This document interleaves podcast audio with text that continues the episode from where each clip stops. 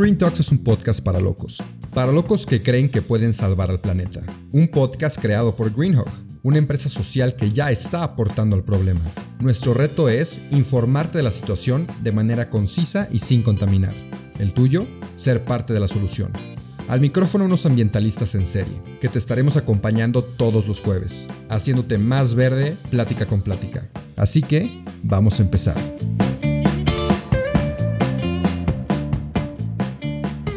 Bienvenidos a otro episodio del podcast de Green Talks. El día de hoy estoy con otro invitado, otro amigo. Ya platicamos en su podcast y él es Mauricio Telles. Nos va a platicar un poquito de quién es, qué ha hecho, por qué lo invité y bueno, ya veremos cómo se desenvuelve la plática. Pero pues antes de empezar, Mau, ¿cómo estás el día de hoy?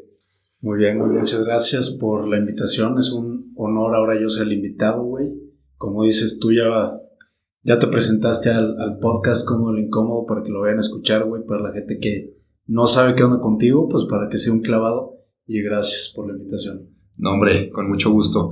Y justo te invité porque tienes un proyecto muy padre. Cuando platiqué contigo, a pesar de que platicamos pues, más de mí, eh, me interesaron varias cosas que mencionaste tú. Entonces dije, me gustaría platicar un poquito más con esta persona, a ver qué, qué más nos puede decir y qué más me puedes aportar a mí, güey, porque aprendes mucho de, de todo el mundo. Pero bueno, menciono rápido, tú tienes un podcast, se llama Cómodo lo Incómodo.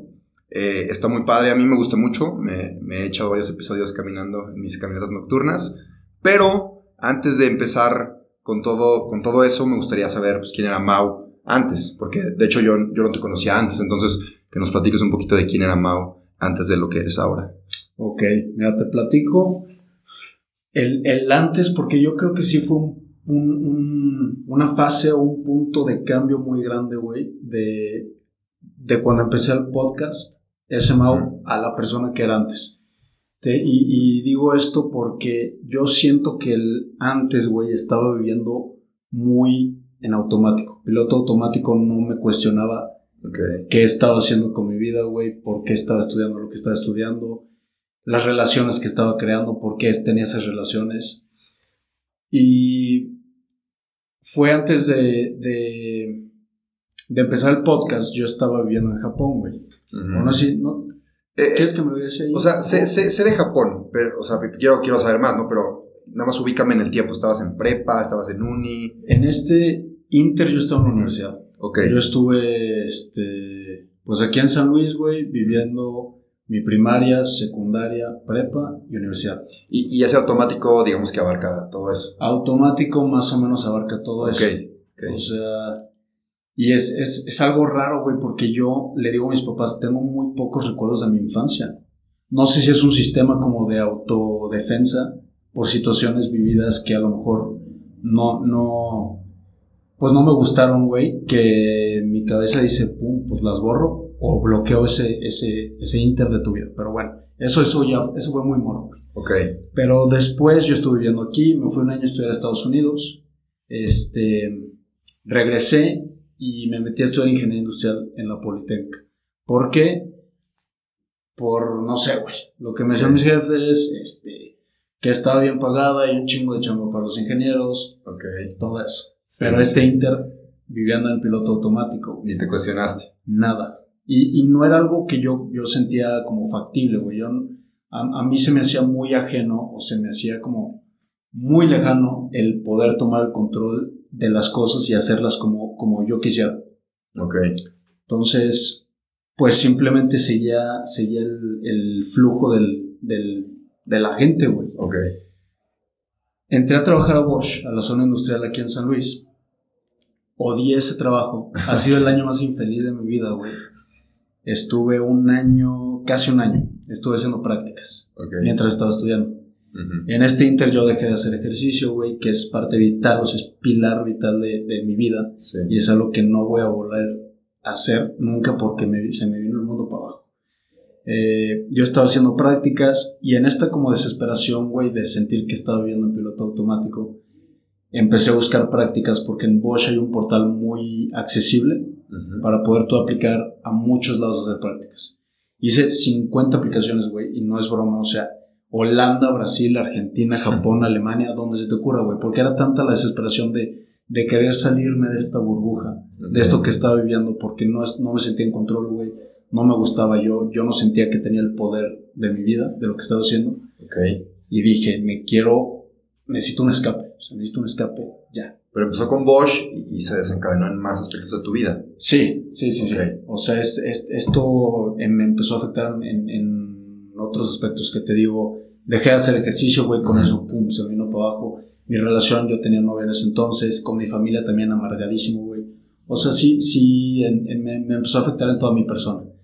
Eh, entonces, de esta necesidad de yo querer escapar, aplico a muchos lugares. Me aceptaron en Alemania y Japón dije, Alemania es más fácil, o ese fue mi razonamiento en ese momento, Alemania siento que es más fácil irme después a Japón. Japón creo que es algo más, más, eh, pues difícil, güey, más... Sí, más lejano. Más lejano, más... Dije, pues vámonos a Japón. Yo no, y yo no investigué, no se me ocurrió investigar a la ciudad a la que yo iba. Ok. Entonces me aceptaron, tuve la entrevista, yo dije que sí a todo porque me, me quería alargar. Y resulta que al pueblito al que yo llegué era un pueblo de como 60 mil personas, güey, era muy chico. Había la planta de producción de Bosch, la gente que trabajaba en esa planta vivía ahí y campesinos. Ahí hay mucho, mucha tierra, mucho arroz, se cultiva mucho arroz. Entonces yo llegué, güey, y yo me esperaba estar en una ciudad como Tokio, Yokohama, Osaka, Ujú. una ciudad grande. Dije, no marches, me lo voy a vivir de peda, voy a conocer muchísima gente, este... Y no, fue todo lo contrario. Llegué a la casa, la casa estaba horrible, era una casa muy vieja, a donde mandan a todos los practicantes, güey. Sí. Entonces, pues realmente el dueño como que no le meto mucha mano porque los practicantes, pues también eh, no tenemos mucho poder adqui- adquisitivo, entonces es lo que, a, a donde tienes que llegar, es la, Sí. la share house, así le dicen. Llegué a la casa y en ese, ese lapso en el que yo llegué a Japón, la casa estaba sola. Casi siempre coincidían practicantes pasados a los que llegaban nuevos algunas semanas o meses. Ese periodo coincidió que no había nadie. Entonces yo llegué a Japón, no hablas el idioma, güey. Es un, es un pueblo muy chiquito al norte de Tokio, como a 5 horas. La gente no habla inglés. eh, yo traía mucha, mucha carga emocional, muchas, muchas cosas que no me gustaban de mi vida y, y- y de mí que yo estaba viviendo. Entonces todo eso, güey, empezó a salir en ese periodo de soledad, en una ciudad tan sola. Porque cuando tú estás a lo mejor en una ciudad más grande, o aquí en San Luis, güey, que no es ciudad tan grande, pero es muy fácil, puta, ahorita me voy al gym, güey. Sí. O sabes qué, Rubén, güey, vamos por unas chéves, vamos. Eh, vas a casa de tus abuelos, están tus papás, o sea, no sé. Hay más, es, es más fácil distraerte. Ahí eh, lo, lo que tenía distracción era salirme a correr, había parques por ahí. Ok. Eh, Netflix, güey, y hablar con gente de aquí, pero hasta eso te desconectas porque son 14 horas de diferencia. Entonces, pues llegué y, y se me empezó a juntar todo esto que traía. Acababa de cortar todo lo que ya mencioné. Entonces caí en una depresión pues muy cabrona, güey. Yo no sabía qué, qué- yo no sabía ni para dónde darle. Y Porque tú solo, o sea, encerrado tú solo, casi casi. yo solo empecé a chambear y decía, ¿qué, es- qué estoy haciendo aquí? Si hay Ujú. top uno cosas que no me importan en la vida, son los coches, güey.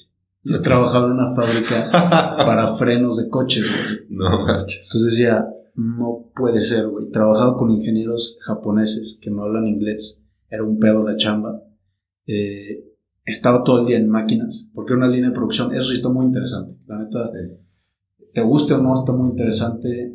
eh, y también hay mucho que aprender de esa experiencia, siendo objetivos, porque los japoneses, la neta, son muy fregones. Y el- el- la línea de producción en específico en la que yo entré a trabajar era prácticamente toda automática, o sea, eran robots, güey. Entonces, pues por ese lado técnicamente estuvo muy padre, pero te digo, es algo que a mí no, no me importaba en lo absoluto. Entonces, si hubo un día muy puntual que yo me desperté a las, me despertaba como a las 5 a hacer ejercicio, a meditar, porque te digo, le estaba buscando por todos lados, güey, porque Ok. n- estaba solo, no había para dónde moverme, mi contrato era de un año. Entonces, y llevaba un mes, güey Ujú. decía, no, no puede ser esto, no puede ser esto. Me desperté, fui a hacer ejercicio, este, a meditar, Me fui al trabajo, agarré el tren como de las 7 de la mañana y estando el tren a, haz cuenta que está aquí a la pared, la pared la tenemos a, a dos metros, se me pasaron tres trenes, güey. Yo estaba sentado en una banca viendo al tren, pasa el primero, pero yo estaba inmerso en, en, mi cabeza, en mis pensamientos. Fue como un, pues como un ataque de ansiedad, güey. La neta no sé, no sé si un, si un experto, si se lo platico, si sería la descripción de lo que es un ataque de ansiedad. No, no tengo el, el, el dato en sí, pero yo siento que fue eso. Se pasa el primero y ya como que me doy cuenta y digo, puta. Bueno, ahora que sí, no hay problema. Yo estaba en mi cabeza pensando esto que te estoy diciendo, güey, ¿qué estoy haciendo en Japón, en una ciudad que nadie conoce, haciendo algo que no me gusta, trabajando en coches de ingeniero? O sea, ¿en qué momento los 22 años que llevo atrás me llevaron a este punto, güey?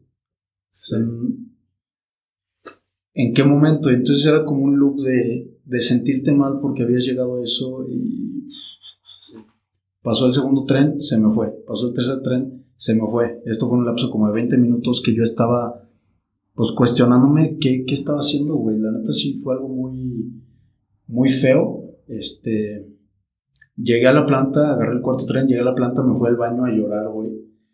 Eh, lloré como unos 15, 20 minutos y ya me fue a chambear normal. De regreso a la chamba, le hablo a una tía, o no sé si me marcó eh, en ese momento, y me solté, güey, porque fue la primera persona que, a la que yo le podía platicar, no le podía platicar a nadie en la, en la planta, güey, porque no, no es el mismo nivel de entendimiento por el idioma y pues no, no le tenía confianza a alguien como para platicar.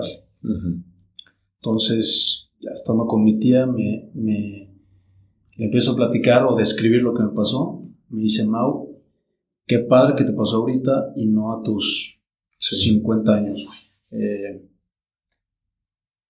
no tienes de otra más que darle para adelante eh, y, y, pues ánimo, güey. O sea, si, si quieres cambiar algo, pues hazlo. Lo que sí te voy a decir es que agradece que te pasó ahorita porque a mí me pasó mucho más grande que tú. Y y agradezco que me pasó porque hay gente que a lo mejor no llega nunca a esa realización, pero agradecelo, abrázalo y pues dale para adelante. Entonces, eh, tengo un video, yo me grabé en ese momento de como de 15 minutos, güey, expresando lo que sentí y cierro con, no me quiero volver así nunca en mi vida, güey. O sea, qué, qué, qué feo feeling, güey, qué, qué, feo se siente esto. Y a partir de ahí, eh, pues empecé a buscar con más intensidad o con más hambre otras salidas o qué puedo hacer yo para sentirme bien. Entonces compré el paquete de 15 libros, güey, de Tony Robbins, eh, Think and Grow Rich, todos los que se te ocurran de autoayuda, güey. Y fue a partir de eso, y, esto puede sonar como, como, o no sé si suena así, pero no fue por el aspecto económico. Ok. Obviamente te ayuda para eso, pero es más como esos libros, para mí, y así los vi yo, es más como establecer algo, manifestarlo y estar, estar trabajándolo todos los días para que tú, el estar buscando esas oportunidades, se supone que pues el universo te, te va a echar la mano, güey, si, las, si las estás buscando. Entonces fue, fue encerrarme en, en, en, mi cuarto. Yo dormía en el piso, güey, en un en piso de tatami y un, futón. O sea, la casa era muy tradicional japonesa, güey. Pero está muy. Qué interesante, ¿no? O sea, muy diferente a lo que estabas acostumbrado, supongo. Sí, también fue un choque cultural muy cabrón, güey. Desde que llegué a Tokio, así, pinche, el metro, así, no, no, ¿a dónde voy, güey? Sí, sí, sí, me imagino. Pero. O sea, te encerraste y le leíste, ok. okay me encerré. Esta, fue en paralelo esto. Estaba, estaba leyendo, estaba creo que fue un día después esto, esto fue antes de la lectura, pero me encerré a hacer como línea de tiempo, güey, de quién era para mis papás. Una línea de tiempo de eventos importantes en mi vida. Ok. De que escribir, no sé, el divorcio de mis papás, competencia en tal, tal, tal, tal. Ok. Después de no trabajar, ¿quién soy para mis papás? ¿Quién soy para mis amigos? ¿Quién creo que soy yo? ¿Quién soy yo realmente? Entonces fue como sacar todo esto que traía en la cabeza y ponerlo en papel para poder verlo de, de otro punto, güey, que es como, creo yo, la base del, del mindfulness o de la meditación, el tener el poder de, de salirte para poder ser objetivo en, en, lo que estás viviendo o a lo que te estás enfrentando. Y a partir de eso fue como desglosar y, y, y desaprender o deshacer mi identidad que yo tenía de mí. Okay.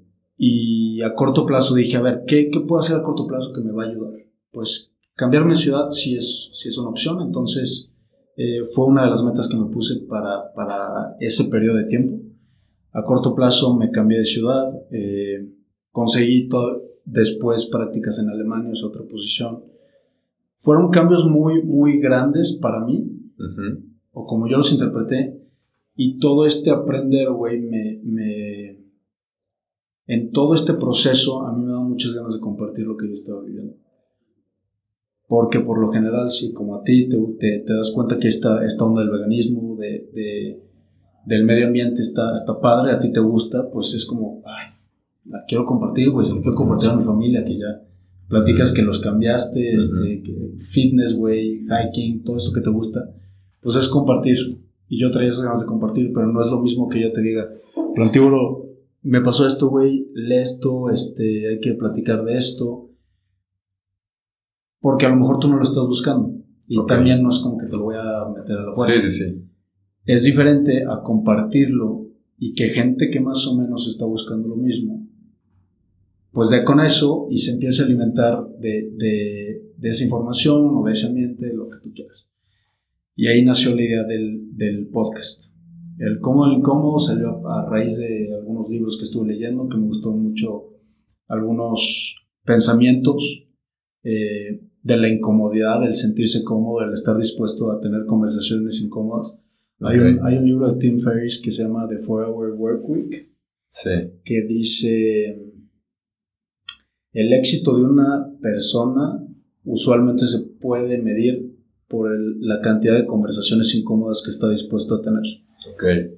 Esa persona que te atreves, atreves a escribirle, oye, ¿sabes qué? Soy el plantíbulo, me gustaría que, que probaras mis donas. Uh -huh. Esa niña, güey, que te mueres de ganas por hablarle, pero no lo haces, pero dices, pues órale. Uh -huh. Me hizo mucho clic en ese momento, entonces, pues a partir de eso, eh, decidí hacer el podcast para yo compartir lo que había vivido y lo que traía en la cabeza y lo que pienso y lo que siento. Okay. Y se me hace mucho más natural compartirlo en una conversación que yo haciendo monólogos, porque también no soy una ya. persona muy extrovertida, güey. Ya, ya, ya. Y a partir de eso, ese fue como el punto de, de cambio que yo siento de esa, ese Mau viviendo en, en, piloto automático a lo que estoy haciendo ahorita, que ya yo ya me siento más en control de lo que estoy haciendo y estoy intentando llegar a ese punto de, de pues digo, no sé si se llega a ese punto, pero que estoy tratando de tomar las riendas cada vez más. ¿no? Ya, ya. Sí, vas aprendiendo y digo, si las tomas ahorita es que ya acabaste y pues no has acabado, te queda mucho, Exacto. te queda mucho por hacer. Exacto. Qué interesante y qué fuerte, no sabía que había todo eso detrás, pero como dijo tu tía, la verdad, qué, qué chido que fue ahorita, porque hay mucha gente que nunca se da cuenta o que se da cuenta muy tarde. Y tú hiciste algo también, porque hay gente que se da cuenta y no hace nada. Entonces, sí. qué bueno que hiciste algo. Sobre todo lo de cambiarte de ciudad se me hizo un cambio pues, fuerte, pero qué, qué chido que lo hiciste. Y a ver, o sea, en general, con palabras muy breves, ¿cómo describirías quién eras antes y quién eres ahora? Digo, vas a seguir cambiando, ¿no? Pero ¿cuál fue ese cambio? Quiero entender ese cambio grande que hubo en esos meses que estuviste en Japón. Mira, el cambio de antes ahorita, ahorita uno de los puntos importantes de lo que, que, me, que, me, he dado cuenta es que si le pongo esfuerzo, atención, dinero, trabajo y tiempo a algo, probablemente lo voy a lograr. Okay. Existe, siempre existe el factor eh, fracaso. No es fracaso porque es, puedes aprender algo, pero existe la posibilidad, güey, que tú le metas todas las ganas a un proyecto y todo uh -huh. tu dinero y, y que no salga. Que no salga, claro. Pero eso es algo que de lo que me di cuenta que probablemente si le meto tiempo, ganas, esfuerzo, dinero, ganas algo, va a salir. Va a salir. Probablemente. Hay más probabilidades, ¿no? Aumentas tu suerte. Aumentas más, tu suerte. Más le metas esfuerzo. Porque hay un, hay un factor que hay, o muchos factores, güey, que, que, pues tú no controlas, ¿no? Uh -huh. Esa es una. Dos es, es que te mereces todo, pero al mismo tiempo no te mereces nada. Te, te mereces todo, me refiero a que eres, eres valioso por, por la persona que eres, güey, no por los logros, no por la cantidad de dinero que tienes, no por las relaciones que tienes. Eres valioso porque es Rubén y yo soy valioso porque soy Mauricio. Desde antes que tuviéramos nombre, nada más porque eres un ser humano. Y antes, eh, como que había eh, objetivos, metas o cosas que, que, yo los veía muy lejanos, güey. Decía, eso es para, pues a lo mejor para otra gente, güey. Yo como que este es mi camino y pues ahí voy, güey, como caballo con parche en los ojos, o sea. Por ejemplo, ¿qué, ¿qué, objetivo? O sea, un objetivo que a lo mejor antes veías muy lejano y ahorita ya lo lograste o lo ves, o lo ves más tangible. Pues en el aspecto financiero, no sé, tener X cantidad de dinero. Ok. Pues, ni siquiera era algo cuestionable, era como, no mames, güey. Estableciendo un plan se puede lograr, o sea, ya es. A lo mejor eso no está tan relacionable, pero por ejemplo, un, hacer un Ironman que lo hice el año pasado, eso era para, para, para seres humanos superdotados. superhumanos. A pesar de que yo siempre he hecho ejercicio, eso era para gente que está fuera de serie, güey, de, de otro planeta. Este, y es como juntándolo con esa relación de, güey, si puede, si le metes ganas, probablemente sí salga. ok. Entonces. Y a ver, a ver, me interesa mucho el tema del Iron, porque yo sé que no es cualquier cosa. ¿Cómo lo hiciste? ¿O en qué momento dijiste, voy a hacer un Iron y lo voy a lograr?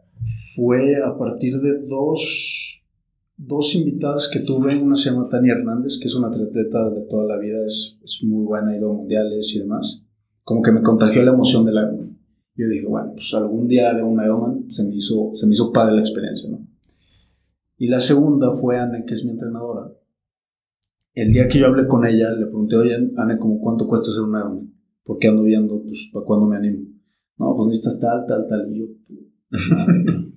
me dice, si te inscribes, yo te entreno se me hizo muy buena oportunidad. Dije, pues órale, como al, día o a los dos días me inscribí, que es de los gastos más fuertes que, que se tiene, si ya tienes el equipo, porque la bici va a ser lo más caro. Pero, pues tenía ahí una lanita ahorrada, venía regresando de Japón. Se supone que yo me iba a, Alemania, regresando, o sea, yo regresé en agosto y se supone que en septiembre yo me iba a Alemania. No pude sacar la visa, entonces sabía que por lo menos iba a estar aquí un año, un año y medio. Ok. Dije, pues, se me, como que se me, me contagiaron esa, esa energía, esa, las ganas. Al escuchar su experiencia me dieron muchas ganas de vivir lo mismo y yo sabía que era un reto físico muy grande y, y en, ese, en esa etapa estaba empezando a meterme en este rollo de pues hacer cosas incómodas para expandir tu zona de confort y, y darte cuenta que tu cuerpo es una máquina y, tiene mucho más potencial del que tú crees. Entonces, se me hizo un buen reto. Algo, un punto importante es que ya había visto gente que lo había hecho. Sí, no gente de aquí de San Luis, pero yo sí gente. ¿Cercana? No, en redes sociales hay, hay, un güey que se llama Nick Bear que yo lo sigo mucho. Es un súper atleta, pero también fue su primer triatlón. Ya había hecho maratones y ya le he dado la bici. A lo mejor es un poquito diferente, pero es algo que yo ya tenía en mente que sí se podía hacer. Entonces, pues eso se hizo par porque creo que sí es más difícil lanzarte a hacer algo que sabes que nunca se ha hecho. Okay.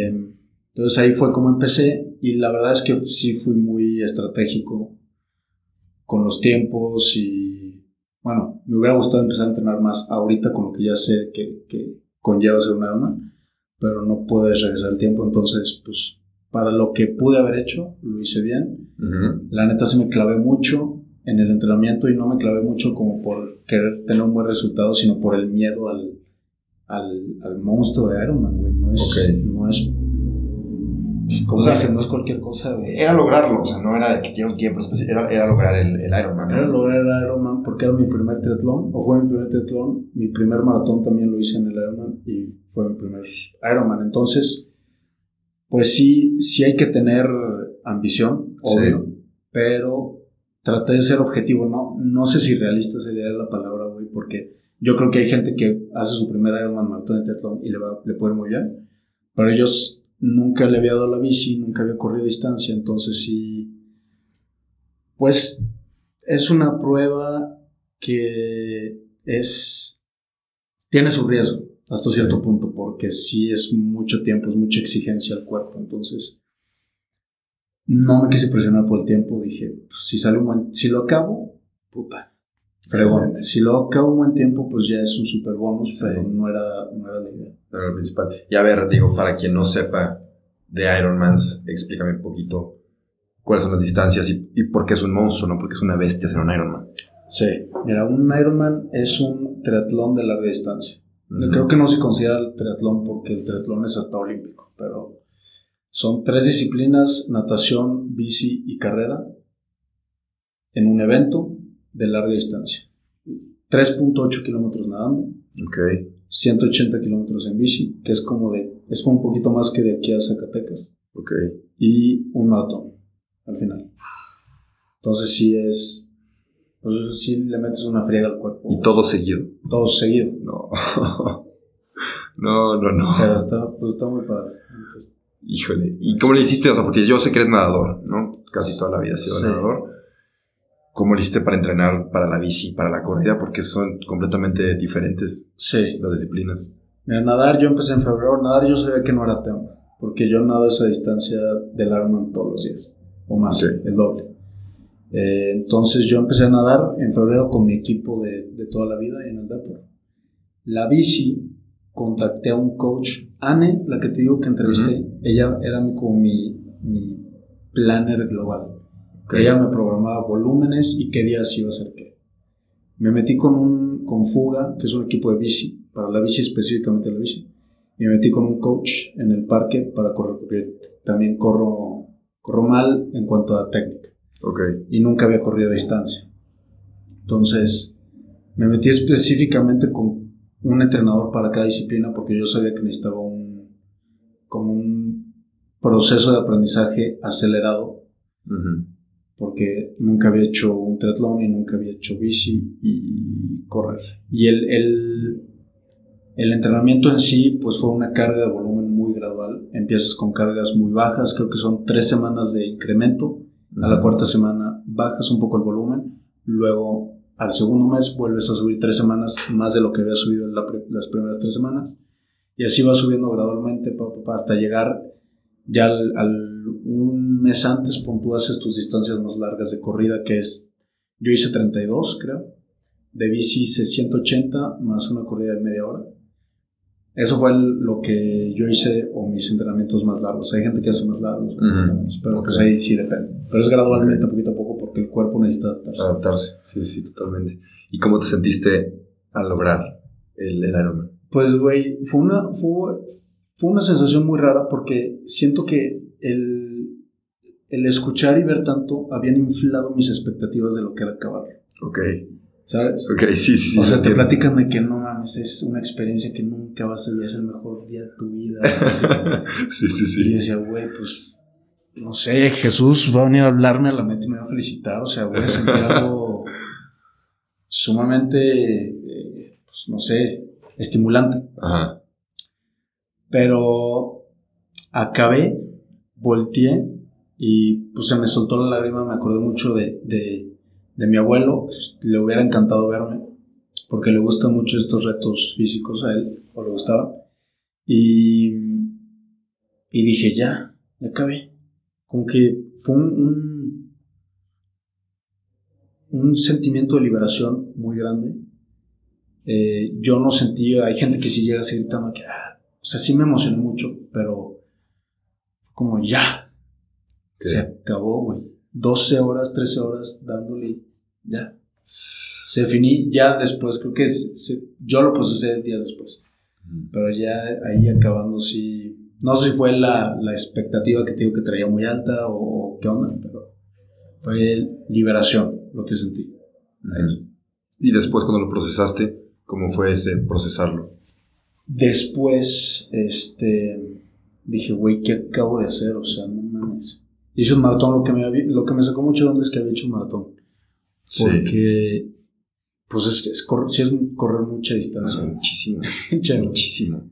Tú te echaste hace... Yo me eché 15, 15 hace poquito. o sea, me estaba muriendo. Una vez eché en Colombia veintipico, ¿no? Ah, sí, yo no. O sea, yo cuando corría era de chavito, de 15 años. Este, lo máximo que corrí fue en una Spartan 21, o sea, Ajá. medio. Este, yo dejé de correr porque no me gustaba estar flaquito. yo quería subir masa muscular. Y no me, no me gustó mucho siempre correr, pero, pero no, o sea, distancias tan locas, o sea, hace poquito sin correr hice 15 y te digo, le sufrí muchísimo, pero no me imagino lo que son 42. Maratón es mucho, güey. Y algo, no sé si me ayudó. Bueno, sí me ayudó. Me ayudó no dimensionar las distancias. Porque sí es diferente saber ya a qué te enfrentas. Por ejemplo, la gente que hace sprint, olímpico, medios Ironmans, sí les da más miedo dar el brinco. Porque si ya hiciste medio Ironman, ya sabes cuánto te dolió, cuánto te costó. Sí, Si no sabes, pues te echas, qué te avientas. te avientas y no, dimen- te digo, no dimensionaba el- el, las distancias, güey. A mí me decías cuando empecé, o sea, hace un año, hoy hace un año me decías, güey, vamos a correr 35 y te decía, sí, vamos. No, en mi cabeza no entraba cuánta distancia Y ahorita si te digo, vamos a correr 35. Pues ya le pienso más, sí lo hago. Pero Sí lo haces. Ya le, pienso más, güey. Yo te diría que no, pero tú, tú adelante. No, man, es que fregón. Es que aparte vi mucho en Cómodo lo Incómodo, en tu Instagram, que es Cómodo lo Incómodo, sin nada, ¿verdad? Sin nada. como- Ok. Que lo sigan, ojalá lo pueda poner ahí.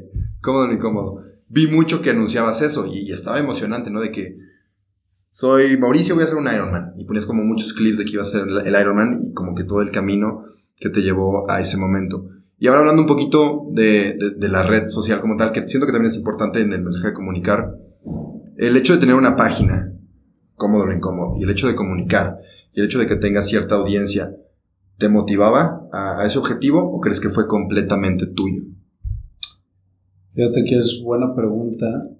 Eh, si hay un, un factor que lo haces por... Porque había de dos antes de empezarlo. O lo hacía en silencio y tranquilo y no le decía a nadie. O hacer un desmadre, güey, y, y, pues, videos, güey, t- todo los- lo que subí. Eh, decido comentarlo y publicarlo para que la gente, para que si alguien en ese momento estaba necesitando algo o viendo o buscando experiencias como parecidas para animarse a hacer algo, le sirviera. Y como para también desmitificar que, que tienes que ser un fuera de serie para, para hacer Sí, esto. Lo que tú pensabas. Pero creo que sí hay, la mayoría sí fue por mérito mío y por ganas de yo querer demostrarme que yo sí podía.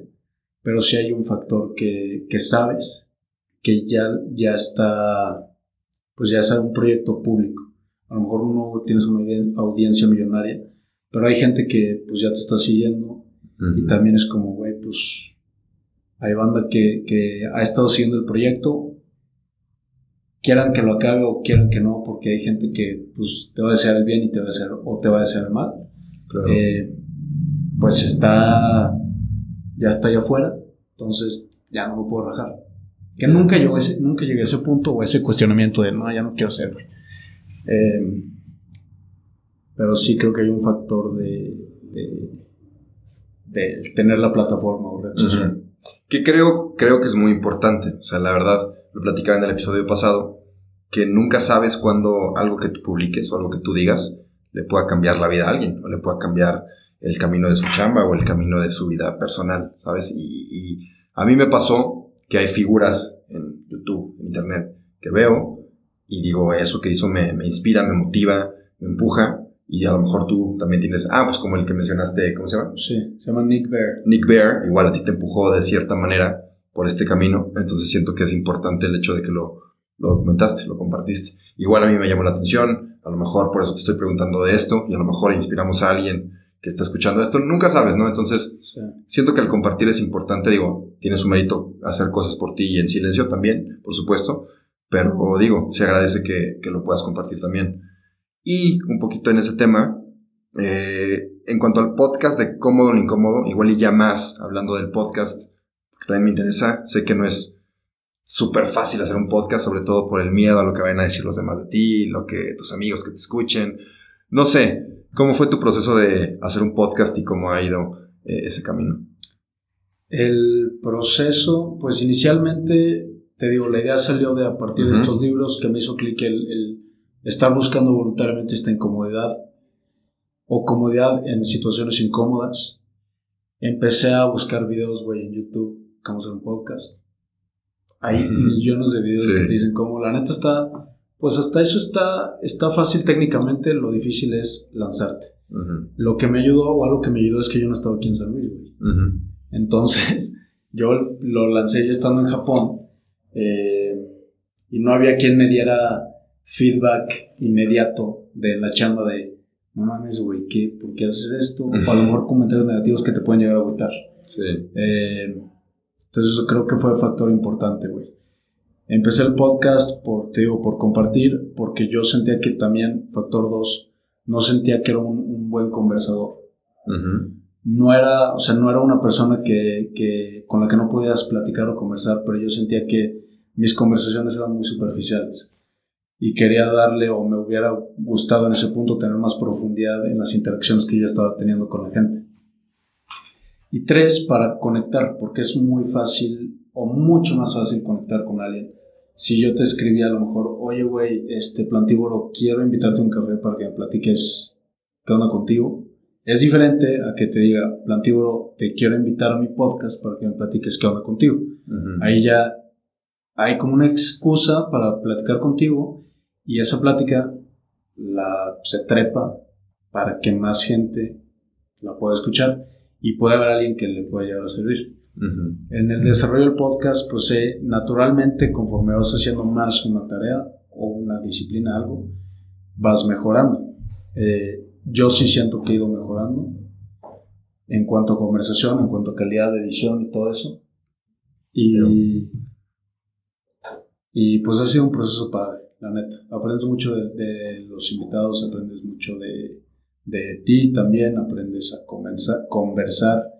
Eh, entonces, pues ha sido padre el, lanzar y el que pues, te valga te valga madres porque al final de cuentas la verdad es que a la gente no o sea no sé si escucha gacho pero no le importas güey o sea a lo mejor eh, uno o dos días estás dicen ay el plantíbulo sacó y después se te olvida. Se todo el mundo. Claro, claro, hay que entender que cada quien está aquí, en este planeta, llega solo, te va solo. Y al final, muy en el fondo, pues ves por ti.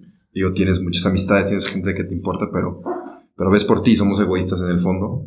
Ya ves tú cómo, cómo lo manejas personalmente, pero sí, sí, ves por ti y se, y se vale también. Pero a ver, ok, ok. Sí, me interesa mucho lo, de, lo del podcast. Te digo, yo te escuchaba antes de que me invitaras a, tu podcast, yo te escuchaba.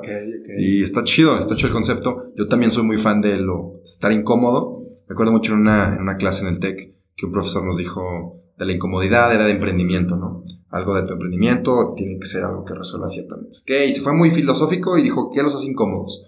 Y según yo contesté algo de que irme a intercambio, y me dijo, no, eso no es incómodo, tú quieres irte a intercambio, a lo mejor lo vas a disfrutar. Entonces ahí me empecé a cuestionar mucho de esto de qué es incomodidad como tal. Luego me tuve con tu podcast, escuché, luego platicamos y me interesó todo, todo este tema aún más. Pero bueno, hablando de la incomodidad y ligándolo un poquito con el podcast, ya para ir como concluyendo un poco, eh, sé que también tú tienes un estilo de vida plant-based. No sabía hasta que platicamos tú y yo, eh, tú y yo en el podcast. ¿Y, y por, por qué eres plant-based? ¿Qué tiene eso que ver con tu conciencia, o sea, o con el hecho de que tú estés más consciente de quién eres, qué quieres hacer o lo que estás haciendo, ¿por qué te vas más por ese rubro? Yo empecé con este régimen alimenticio, lo voy a llamar, porque tuve una novia que era vegana. Obviamente al principio yo decía, no, está loca. o sea, ¿qué le pasa? ¿Por qué está haciendo eso? Porque también me lo trataba de... Sí, sí, me trataba de empujar a yo también hacerlo. Y pues fue más, o sea, sí me hacía sentido lo que me estaba diciendo, güey. La, la información que me estaba presentando, este, me hacía sentido, pero era más como mi ego de no hacerle caso y de, hombre, güey, ¿cómo? Yo no voy a dejar que mi morra me cambie lo que voy a comer. Este, total. Corté y me, pues ya me, empecé a liberar un poquito más. Ya no tenía esa, esa traba de mi ego de, de que mi novia me había cambiado. Este, entonces, con toda la información que ya me había presentado mi novia, yo también empecé a, a indagar un poquito más de este movimiento, por qué la gente es vegana, por qué la gente come o tiene una dieta a base de plantas, cuáles son los beneficios de salud, cuáles son los beneficios o cómo afecta al medio ambiente. Y me, me, hizo clic porque dije, pues yo no soy, o sea, como que yo de, debería estar de acuerdo con este movimiento, pero era más como un apoyo moral, éramos más como, pues no, pues está chingón que la gente lo haga, pero... Yo no, respeto, pero respeto, hasta ahí. Exacto. Y pues fue, fue cosa de cuestionamiento, de eh, entender que, que, porque, y es algo que te pregunté, de cómo te sentías tú al principio de, porque es un, movimiento masivo o es tratar de combatir una industria masiva con mucho poder, cómo te sentías tú aportando pues lo que hacías. Y era algo que yo también me cuestionaba de si lo hago, ¿qué? O sea, ¿de qué va a ayudar que cambie de no tomar leche, güey, a leche almendra o no sé, cualquier cambio que puedas hacer tú para cambiar tu régimen alimenticio o disminuir tu, tu, tu contribución a la huella de carbono. Entonces, acepté que no lo iba a cambiar yo, una, y que si mucha, si juntas a muchos individuos, se puede hacer un movimiento grande, y yo podía ser parte de ese movimiento, a pesar de que la gente que está alrededor de mí no lo iba a hacer.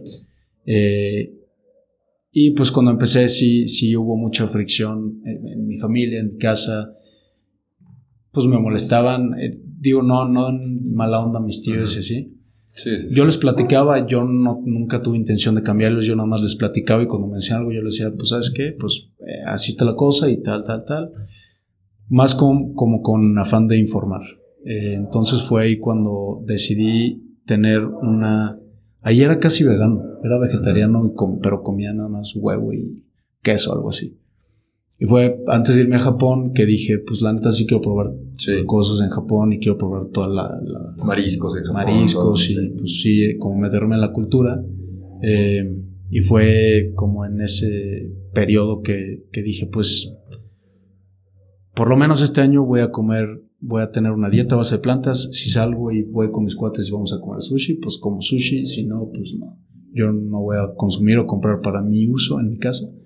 Y me quedo con ese régimen, es pues algo, con algo de flexibilidad. A mí me está sirviendo ahorita, digo, obviamente podría ir un poco más allá como lo haces tú. Eh, ahorita me está sirviendo y estoy cómodo, creo que sí podría dar ese paso, güey, pero pues bueno. La incomodidad, mi hermano, es, tu lema. Hasta ahorita, hasta ahorita es donde estoy yo, una dieta a base de plantas, y, pero no me agüito si me invitan una carne o voy por burgers o no, está bien, y, me gusta preguntarte a ti, porque esta es opción. O sea, a veces me ven a mí y dicen, ah, es que este güey es vegano, yo, yo nunca podría ser vegano, ¿no? Yo no le puedo entrar a eso, entonces yo no puedo contribuir de esa manera al cambio climático. Pero me gusta tener ejemplos como tú, que no necesariamente tienes que ser vegano y aún así estás contribuyendo de una manera significativa. Ahorita te explico más por qué sí es significativa al tema del cambio climático.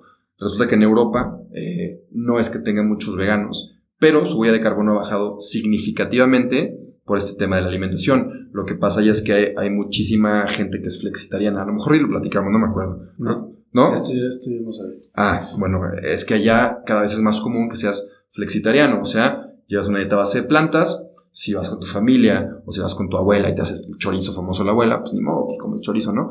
Entonces, pero esto está teniendo un impacto fuerte mucho más que si yo soy yo aquí en México con 10 veganos, pues nuestro impacto va a ser mínimo en un país donde la gran mayoría come carne. Entonces a lo que voy es, estaría excelente, digo, desde mi postura de vegano por los animales, como que bueno, pues, no comen animales, ¿no? Pero desde mi postura objetiva de, ok, hay un problemón grande, la verdad es que no todos podemos ser veganos. El hecho de que haya más gente flexitariana o base de plantas, como tú lo eres ahorita, puede tener un gran, gran impacto positivo en el planeta. Entonces siento que la solución va mucho por ahí. Y, me gusta que tú seas un ejemplo, deportista, en buena salud, que eres flexitariano, este, o que llevas una dieta flexible a base de plantas, para que más gente no se quede con el hecho de que ese es vegano y no puede ser vegano, sino ese güey a una dieta base de plantas se puede hacer y de repente sea sus gustos, no pasa nada. Entonces quería que platicaras eso porque se me hace muy interesante. Güey, déjame te pregunto esto. Hay, hay... Se puede encontrar un balance perfecto. Vamos a suponer que tienes la, el poder de decirle a toda la población cómo va a hacer su dieta. ¿Existe un balance perfecto en, en, pues, el consumo de alimentos animales y no? Yo siento que ese balance perfecto aplica con una población más baja de seres humanos. O sea, se va a ver muy, muy, muy feo, ¿no? Que yo quiera matar muchísima gente, pero todo se empieza a desbalancear porque somos demasiadas personas en este planeta que tiene recursos limitados. Entonces, el tema de la carne, por ejemplo, yo te podría decir, no, que todos seamos veganos, pero en realidad hace mucho tiempo también se comía carne y todo estaba balanceado, no había cambio climático. Entonces, yo no culpo tanto a la carne, sino al consumo desmedido de la carne. Yo tampoco, yo tampoco me voy al mundo de que todo sea vegano y sea 100% vegano, porque siento que habría otro desbalance. A lo mejor el tema ético está chingón, porque no matas animales y qué fregón. Pero habría otra cosa. Siento que habría otra cosa. Mejor siempre me atacan ¿no? los, carnívoros de que te acabas todas las plantas de, de, algún lugar, no sé. Pero siento que habría algo así, ¿no? O sea, a lo mejor alguna planta desaparece, no lo sé siento yo que el balance perfecto sería, y no me gusta la perfección, siento que no existe, pero digamos que si hay un balance perfecto sería que, fuéramos menos, o sea, que fuéramos menos y hubiera mayor, mejor distribución de los recursos que tenemos. Pero sí, eso sería. Pero bueno, mi Mau, para ir concluyendo ya, eh, siempre en el podcast me gusta pedir, igual y que me des algunos consejitos más técnicos en cuanto a lo que a ti te ha servido, se me viene a la mente todo el tema del crecimiento emocional que tuviste y luego igual el tema de lanzarte a un podcast, lanzarte a un triatlón, algunos consejitos técnicos puntuales. Y después de eso quiero que me des un consejo personal, ¿no? que te haya ayudado a ti en tu vida, en, avanzar y en seguir avanzando. Ok, este... Primer consejo, creo, bueno, no te compares. bueno. Todos nacemos en situaciones, bajo situaciones, en lugares diferentes. Eh, la vida a mí me decidió escupirme aquí, o Dios, o el universo, o en lo que creas. Me decidió escupir aquí en San Luis y tengo que trabajar con eso, tengo que trabajar con lo que, con lo que, con lo que tengo. Eh, si ponemos o suponemos que la vida es un maratón, yo pude haber nacido en el kilómetro 15, güey, tú pudiste haber nacido en el kilómetro 10. Hay gente que no está inscrita al maratón. Hay gente que nació en 41. Entonces, no te compares porque nada más te vas a hacer bolas en la cabeza y te vas a sentir menos por factores que tú no controlas. Eh, creo que ese es, uno y es, es, bueno, es algo que a mí me sirve. Em, dos, pues lánzate, es algo que ya habíamos comentado. Al final del día la gente y no, a lo mejor no, no, quiero que se saque de contexto. O sea, sí le importas a la gente, pero no, no le importa, güey. O sea, si yo hago algo hoy, probablemente a lo mejor mañana lo, di, lo comentes en tu martes con tus cuates, güey. La semana que entra ya no se van a acordar. Sí. Entonces, pues que no, no nos dé miedo cagarla. Este, si le quieres hablar a esa, a esa niña, a ese niño, hazlo.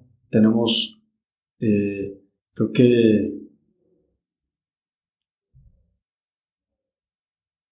pues es, nuestra vida es muy corta, güey, si lo ves en, en, la línea del tiempo de lo que ha existido la Tierra.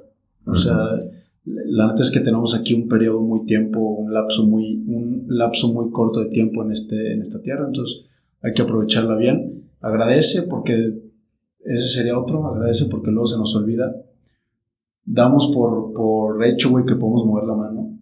Y hasta que no te lesionas y no la puedes mover una, dos semanas, un mes, un año, dices, güey, qué tonto que no, no, aproveché lo que puede hacer con mi mano. Lo, lo doy por garantizado. Agradece que, que creo que sí, siempre hay algo que agradecer.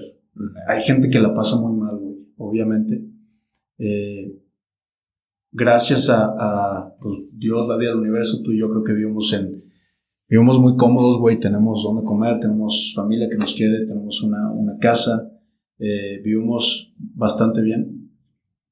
Eh, no se trata de estar siempre alegre, siempre, eh, sí, estoy súper feliz y se murió mi perro y sí, no pasa nada, ¿no, güey? O sea, abraza esa tristeza si es lo que estás sintiendo en ese momento, abraza esa, esa felicidad, esa alegría, lo que sea que está pasando, pero siempre hay algo que agradecer de cualquier situación. Hace como tres semanas hablaba con un cuate que, con Francisco Rangel, que es parte de la selección de ciegos de fútbol, y al final del podcast me dice, este, pues hay que agradecer.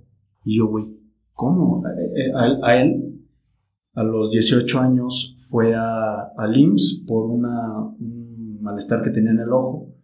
A los dos años de a los dos meses del que el doctor le recetó X tipo de pastillas, se quedó ciego. Por, porque el doctor, o sea, y se fugó el doctor, güey, o sea, la situación está muy fea, está, está muy dura. Y que es, él, él me diga, agradece, digo, wow, wow, wow, wow. Y es algo que, que, pues creo que nos hace falta hacer con más, eh, con más, pues en, nuestro día a día, güey, la neta no nos damos cuenta que, que tenemos coche. Tu coche está muy fregado, tienes coche. Te pagan muy poquito, tienes chamba. Obviamente no, que no matar la misión, pero agradecer lo que tienes y, darle para adelante si quieres más.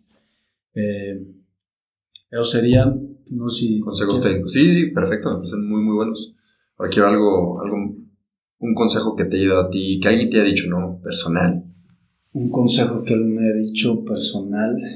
Eh, pues yo creo que sería siéntete, siéntete cómodo en el incómodo. Okay.